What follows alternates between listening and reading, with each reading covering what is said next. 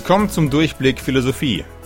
Ich heiße Florian Krämer und bringe dich in diesem Podcast im Schnelldurchlauf durch die allgemeinen Grundfragen der Philosophie und nebenbei durch den Abi-Stoff in Nordrhein-Westfalen. Unser erstes großes Thema ist die sogenannte Anthropologie. Das ist die Frage, was ist der Mensch? Beginnen wir mit einer Fantasiereise in den afrikanischen Dschungel. Dichter Urwald, bunte Pflanzen, Dickicht, Unterholz, darin Schlangen, exotische Vögel. Mittendrin ist Tarzan. Der Legende nach strandet Tarzan als schiffbrüchiges Baby im Urwald. Er wird von einer Affenhorde gerettet und aufgezogen. Sein Leben ist dann genau auf den Primatenalltag angepasst. Er jagt mit ihnen, schläft bei ihnen und hat alle ihre Gewohnheiten angenommen. Stellen wir uns für einen Moment vor, wir wären Dokumentarfilmer und könnten Tarzan einige Wochen lang unbemerkt beobachten. Was genau würden wir sehen? Genauer gefragt, welche Gemeinsamkeiten hätte Tarzan mit uns selber? Und welche Unterschiede gäbe es? Zunächst hat Tarzan genau wie wir zwei Arme und Beine, dieselben Organe, ein Gehirn und so weiter. Auch sein Verhalten ist uns sehr ähnlich. Er isst, trinkt, schläft, ist vermutlich hin und wieder krank. Die Unterschiede sind trotzdem gravierend. Tarzan trägt keine Klamotten. Er hat filzige, überlange Haare. Vor allem spricht er nicht, mit wem auch. Tarzan geht nicht zur Schule oder zur Arbeit, hat keine Wohnung, kein Smartphone, keinen Bausparvertrag und kein Netflix-Abo. Im Vergleich mit Tarzan stoßen wir also auf zwei unterschiedliche Dimensionen der menschlichen Existenz. In der Philosophie heißen sie Natur und Kultur. Natur ist das, was wir mit Tarzan gemeinsam haben, Kultur ist das, was uns von ihm unterscheidet. Beide Fachbegriffe kommen wie immer aus dem Lateinischen. Natura ist abgeleitet vom Verb nascere, geboren werden, auf die Welt kommen. Kultura bedeutet im engeren Sinne Ackerbau, Bearbeitung von Land.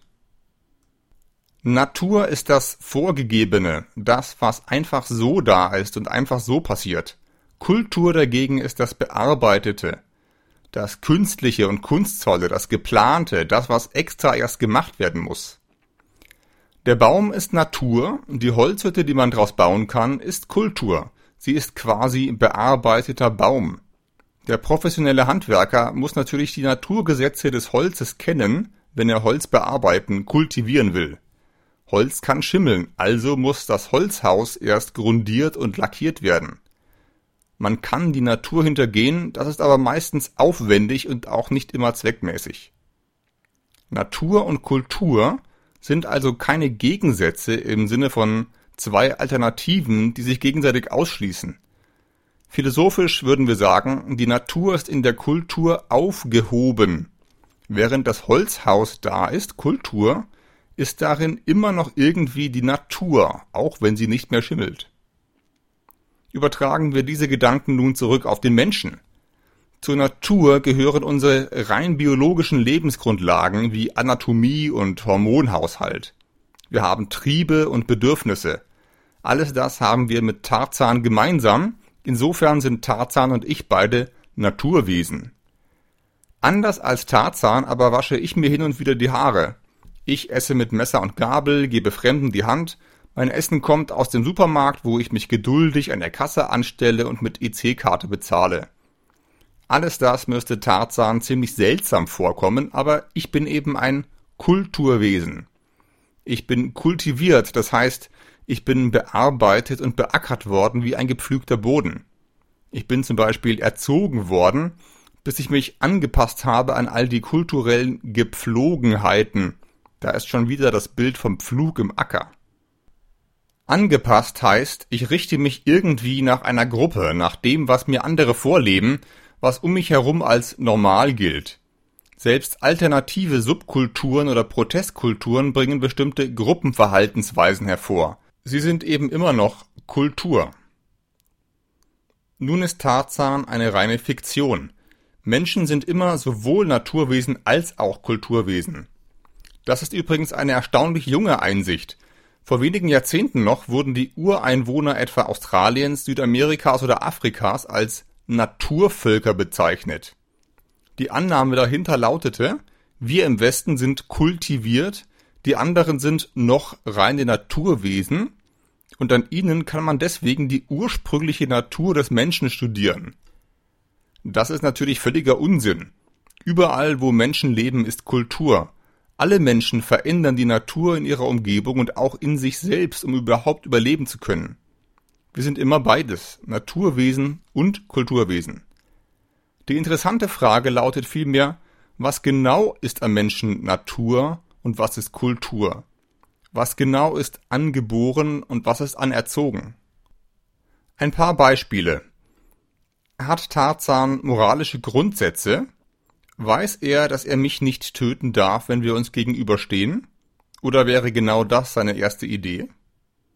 Welche Gefühle kennt er? Ist Tarzan jemals langweilig? Passieren manchmal Dinge, die er zum Lachen findet? Ist er in irgendeiner Form religiös? Denkt er darüber nach, ob er ein Affe ist? Denkt er über seinen Tod nach? Denkt er sich Geschichten aus?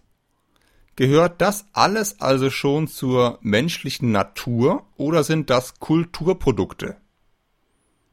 Wir können das zunächst unentschieden lassen. Was ist an diesen Fragen so wichtig? Es geht darum, wer uns dazu macht, was wir sind. Es geht also um Macht. Wer oder was bestimmt über mich? Und es geht um Identität. Was genau bin ich eigentlich? Oder auch, Warum bin ich so, wie ich bin? Wer ist schuld dran? Offensichtlich der Hersteller. Aber wer ist mein Hersteller? Wer macht mich zu genau diesem Wesen mit genau diesem Leben? In den nächsten Episoden werden wir einige Schöpfungsmythen kennenlernen. Das sind Geschichten darüber, wer oder was uns hergestellt hat. Mythen heißen diese Geschichten nicht, weil sie falsch wären, sondern weil sie eine tiefere Wahrheit veranschaulichen wollen. Wenn wir wissen, wer uns gemacht hat, wissen wir vielleicht, wer wir sind. In der Anthropologie gibt es hier mindestens drei grundlegende Antworten. Erstens, die Natur hat uns gemacht. Menschen sind vor allem Naturwesen. Biologische Gesetzmäßigkeiten und genetische Programme bestimmen hier darüber, wer wir sind, was wir wollen, wie wir leben und was wir tun. Niemand kann wirklich etwas dafür, wer er ist. Zweitens, die Gesellschaft hat uns gemacht. Menschen sind vor allem Kulturwesen. Traditionen, Sprache, Symbole und Erzählmuster, sogenannte Narrative und Diskurse bestimmen unser Leben. Wir machen nach, was uns andere immer schon vormachen. Wir sind, wie wir sind, weil uns die Gesellschaft dazu macht. Die dritte Antwort lehnt es ab, den Menschen nur als Produkt der Natur oder der Kultur zu denken. Jeder Mensch macht sich selbst zu dem, was er ist, ob er will oder nicht. Diese philosophische Richtung heißt Existenzialismus und sie denkt den Menschen als freies, vollkommen selbstverantwortliches Wesen. Natur und Kultur gelten hier nur als Ausreden von Leuten, die keine Verantwortung für ihr eigenes Leben übernehmen wollen.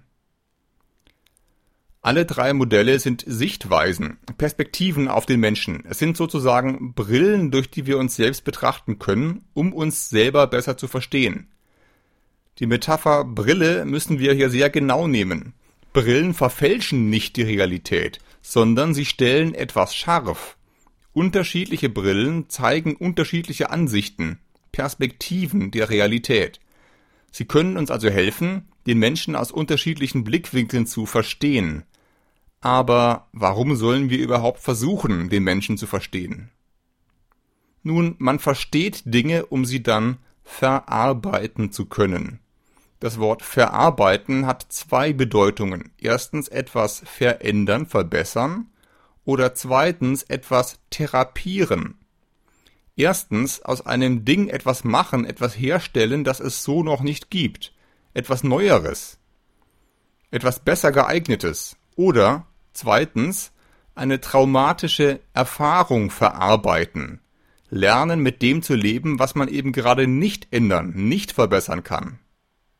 Der Mensch kann sich also selbst verarbeiten, erstens im Sinne von sich verändern. Man kann, so sagen wir, an sich arbeiten und etwas aus sich machen. Wenn wir den Menschen richtig verstehen, dann können wir ihn vielleicht besser machen, klüger, sozialer, vielleicht sogar glücklicher alles eine Frage der Kultur.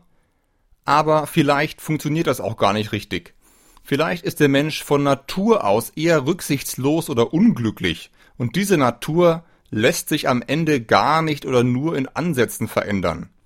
Dann müssten wir aber genau das wenigstens wissen, um es psychologisch zu verarbeiten. Wir müssten der Tatsache ins Auge sehen, dass wir immer ziemlich egoistische oder unglückliche Wesen bleiben werden. Wir müssten lernen, den Tarzan in uns zu akzeptieren. Besonders wichtig wird die Frage nach der menschlichen Natur und ihrer Kultivierbarkeit später in der Staatstheorie. Kann man die Menschen zu einem friedlichen Zusammenleben bringen, innerhalb einer Gesellschaft oder sogar weltweit? Oder ist der Mensch von Natur aus eine Bestie, die ständig in Schach gehalten werden muss? Können wir den Planeten gegen den Klimawandel verteidigen? Oder müssen wir uns damit abfinden, dass die menschliche Natur nicht bereit ist, auf Wohlstand zu verzichten? Was ist mit der Arbeit? Ist der Mensch von Natur aus faul und arbeitet erst, wenn Strafe oder Belohnung vor der Tür stehen? Könnten wir eine glückliche Gesellschaft kreieren, wenn der Staat allen Bürgern ein bedingungsloses Grundeinkommen zahlt? Was wäre dann? würden dann alle trotzdem einer Arbeit nachgehen, die sie selber sinnvoll finden, einfach weil genau das der menschlichen Natur entspricht? Oder würden sich dann alle in die soziale Hängematte legen, die unter diesem Gewicht dann zusammenbricht? Wir sehen, jede Politik beginnt irgendwie bei Tarzan. Ein weiteres wichtiges Anwendungsfeld für die Frage nach Natur und Kultur ist die Pädagogik, die Erziehung von Kindern. Wenn wir Kinder gar nicht oder nur ganz wenig erziehen würden, was wäre dann? Würden sie alles kurz und klein hauen und sich gegenseitig terrorisieren? Steckt das also in ihrer Natur, die wir erstmal pädagogisch kultivieren müssen? Oder ist das ständige System von Strafe und Belohnung nicht selbst die Ursache dafür, dass Kinder am Rad drehen? Ist es also unsere Kultur, die Menschen schlecht macht? und wir müssten nur der Natur freieren Lauf lassen. Angenommen, es gäbe ab morgen keine Schulpflicht mehr, keine Stundenpläne und keine Noten. Fängt dann noch irgendwer freiwillig an, etwas zu lernen? Vielleicht hängen dann alle erstmal nur an der Playstation. Aber warum? Weil sie sich von Natur aus für nichts interessieren? Oder weil die Dauerbeschallung und der Zwangsapparat der Schule, also die Kultur, ihnen alles Interesse ausgetrieben hat. Zuletzt ist die Frage auch für jeden einzelnen Menschen biografisch wichtig. Angenommen, du bist in 10 bis 20 Jahren mit deinem Leben ziemlich unzufrieden. Ein saublödes Gefühl. Kannst du das dann irgendwie loswerden? Hattest du Pech? Hattest du einfach die falschen Talente? Ist also die Natur schuld? Oder ist die Gesellschaft zu Leuten wie dir einfach immer wahnsinnig unfair? Ist also die Kultur schuld? Oder hat der Existenzialismus recht und niemand außer dir selbst ist für deine Biografie wirklich verantwortlich? Das alles sind Fragen, die hinter der Frage nach der menschlichen Natur stehen können. Die nächsten Episoden werde ich wie gesagt entlang von drei Schöpfungserzählungen über den Menschen konzipieren. In der nächsten Episode beginnen wir bei derjenigen Erzählung, die uns in der Moderne am nächsten liegt, nämlich bei der Erzählung der Naturwissenschaften, die den Menschen als Produkt der Evolution betrachten. Wenn wir wissen, wie menschliche Evolution funktioniert, so der Gedanke, dann wissen wir im Grunde alles darüber, was der Mensch in Wahrheit ist. In der übernächsten Episode begegnet uns eine Schöpfungserzählung aus dem antiken Griechenland, die Erzählung von Prometheus, die den Menschen als Mängelwesen bestimmt. Das Besondere am Menschen ist, dass er im Unterschied zu allen Tieren gerade kein reines Naturwesen ist. Den Menschen als Kulturwesen zu sehen bedeutet, die Menschheit bestimmt, was der Mensch ist. Erst danach befassen wir uns mit der heute bekanntesten Schöpfungserzählung, der Schöpfungsgeschichte aus der Bibel. Sie ist nämlich die Negativfolie, vor der sich Jean-Paul Sartres Existenzialismus abhebt. Sartre will sagen, niemand, nicht einmal Gott, kann bestimmen, wer wir in Wahrheit sind. Der einzelne Mensch bestimmt, was er ist. Sartres Credo lautet, du bist, wozu du dich machst, ob du es willst oder nicht. Anschließend fasse ich alle drei Perspektiven nochmals an einem konkreten Beispiel zusammen. Die Frage lautet dann, was ist ein echter Mann? Was ist eine richtige Frau? In der nächsten Episode treffen wir uns aber zunächst sozusagen erstmal in der freien Natur. Bis dahin freue ich mich, wenn du diesen Podcast weiterempfiehlst oder ein paar Sternchen bei iTunes dalässt. Bis bald!